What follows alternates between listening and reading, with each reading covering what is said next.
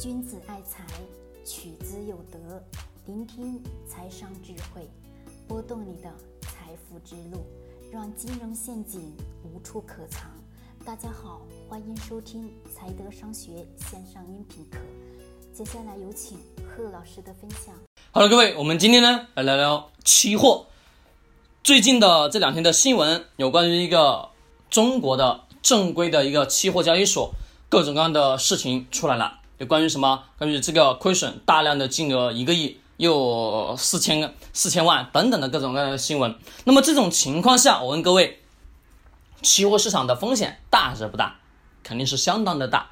但是有很多人呢，在炒作期货的前提条件下，他根本不知道期货的概念是什么。那么今天呢，相对应的普及一下，非常简单，就两个词语，什么？它是一张票据。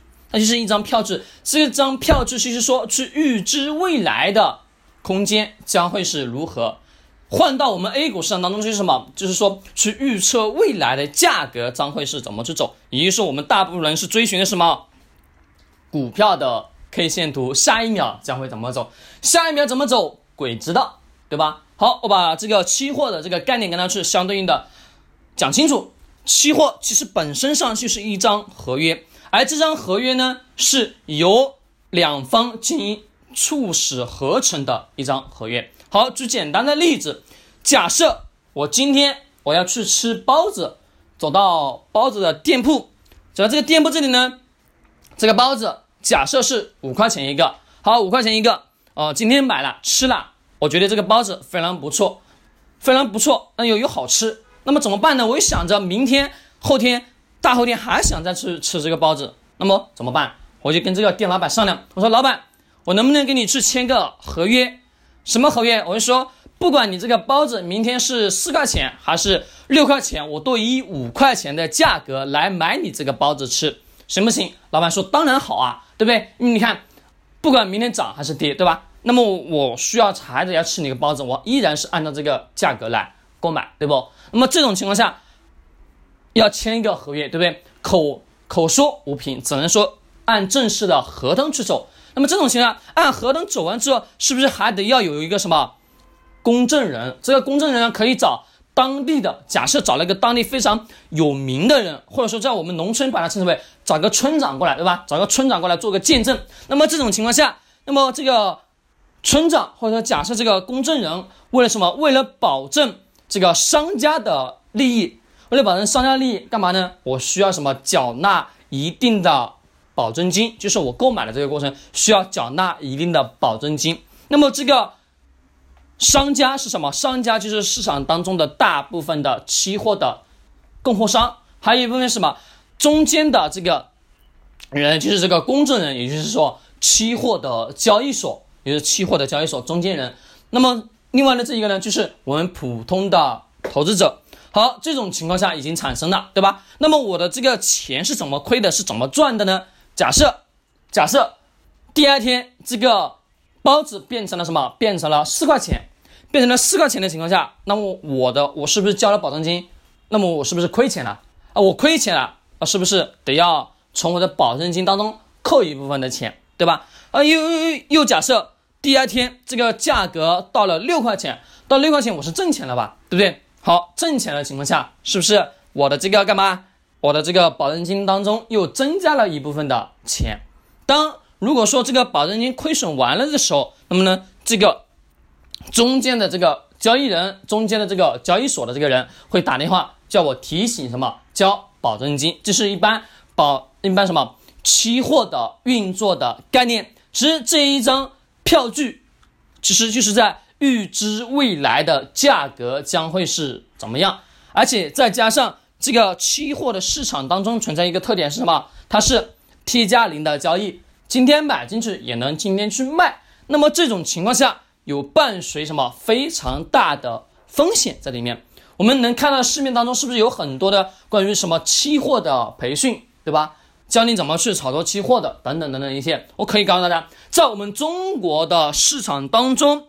没有非常正规的期货交易所，只有一家，就是最近还出了大量亏损的这家公司，就只有这一家，其他所有的什么期货交易所都是什么不正规的。是在最近的这几年的金融诈骗案例当中，很多的事件关于期货炒作的，对吧？拉你进群的，拉你进行炒作期货的，有所谓的老师指导的，等等等等的，最后，对吧？产生了大量亏损。在前几年的时候，我们的深圳、广州各大的一线城市当中都有类似的这种什么诈骗的案例，很多吧？各位是不是有很多？其实我们很多人有想去炒作期货，觉得期货的市场很大，的确市场是很大，但是呢，风险也是。相当相当的大，你没有办法说去预测到未来的价格上会是怎么样。股票不一样，股票你更多的是什么？根据公司的本身经营的状况，去大致的能知道未来的空间将会如何，对吧？至少有一个大的方向。那么期货呢？没有。什么叫期货没有？是你真正的知道它明天是涨还是跌吗？不能，对吧？你其实几乎是。没有任何的依据。好讲这句话的时候，可能那些期货从业者就会要反驳了。有所谓的行情数据啊，对不对？有市场的报价，这个市场的报价，A 股市场当中难道没有吗？都是有的。那是你没有办法去靠这些数据去预测未来的价格将会是怎么样啊，对不对？所以说，期货市场当中很多很多的一些风险的因素所存在。不光是这么一点点，本身是一张合约的情况下，这张合约有可能产生违约，对吧？有可能产生违约，还有什么？也有可能干嘛？也有可能各种各样的事情都会出来，有可能说这个合约是无效的，等等等等。其实，在那些诈骗的案例当中，关于期货的，就是制造出来虚拟的什么这个交易盘，虚拟的交易盘就不是真实的。而是你在跟这个交易所在做什么？做这个交易买卖，你买涨，他买跌，就是做一个什么对冲的结果。但是你最后肯定是亏损的，因为交易所得要挣钱啊，对不对？所以说我们大部分人才会那么上当受骗，又拉你进群，又有老师指导，都是他们内部人，对吧？最后产生的结果是什么？只有你亏损的份儿，没有你挣钱的份，很正常。这个市场当中，所以说我经常在讲。咱们中国的金融市场当中，百分之九十以上都是骗局，都是有陷阱的，都是有陷阱的。所以说，我们各位在投资当中一定得要记住两个词语：谨慎。真的要非常非常谨慎。不管说是任何的投资产品，不管说是哪个非常知名的人士给你推荐的也好，或者是或者说是央视广告给你推荐的也好，我问各位。当初的什么易珠宝是不是央视广告出来的？是不是最后还是是骗局？是说各位不要相信所谓的权威，也不要说去相信所谓的专家，也不要说是相信所谓的名人、所谓的明星的分析师，都不要去相信。如果你真的想去做这个投资，前提条件把自己武装起来。什么叫把自己武装起来？是不断的自己去学习，去了解市场的真正的本质的。面目是什么？它为什么会产生亏损？它的交易现象是什么样的？它为什么会有这种现象所产生？那么你了解这些之后，你再去做投资，你的心里会有底。当你把这些东西了解完之后，你会发现，就像我我我给大家说的，金融市场当中百分之九十以上都是骗局，都是陷阱。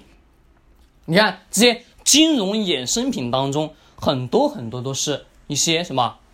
骗局，其实我们能看到，在国外的金融衍生品是不是非常的强大？好，讲到这里的时候，我们的华尔街，我问各位，华尔街是不是这些金融衍生品的制造力啊？原产地吧，对吧？几乎是。当初的什么金融危机所诞生，我问各位，是什么？是不是都是从华尔街传导过来的？对吧？我相信各位，你脑中去看看历史，你就能发现。但是呢，这个地方把市场当中的这个金融危机分发分发到哪里？分发到全国的市场当中，最后的结果是什么？所有的国家在承担这个金融风险，而华尔街呢，干嘛？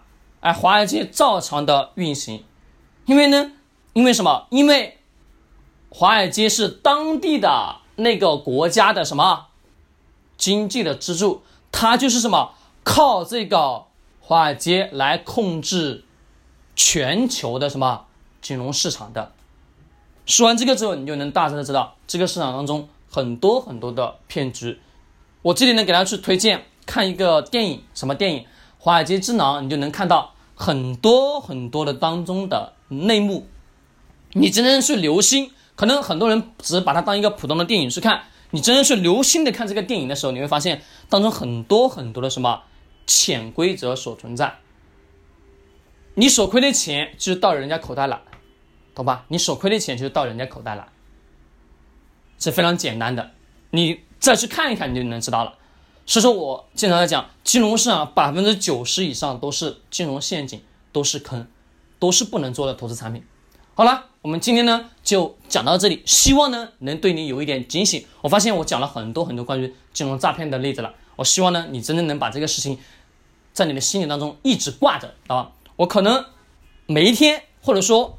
时不时我会跟大家去讲一讲一个这个，为什么呢？因为讲这个过程当中，在不断的提防你的内心，让你知道这个市场当中不是挣钱那么容易的，而且风险很大，你都要去正确的去认识，这才是最最最重要的事情，好吧？今天聊到这里，君子爱财，取之有德，学财商，找财德。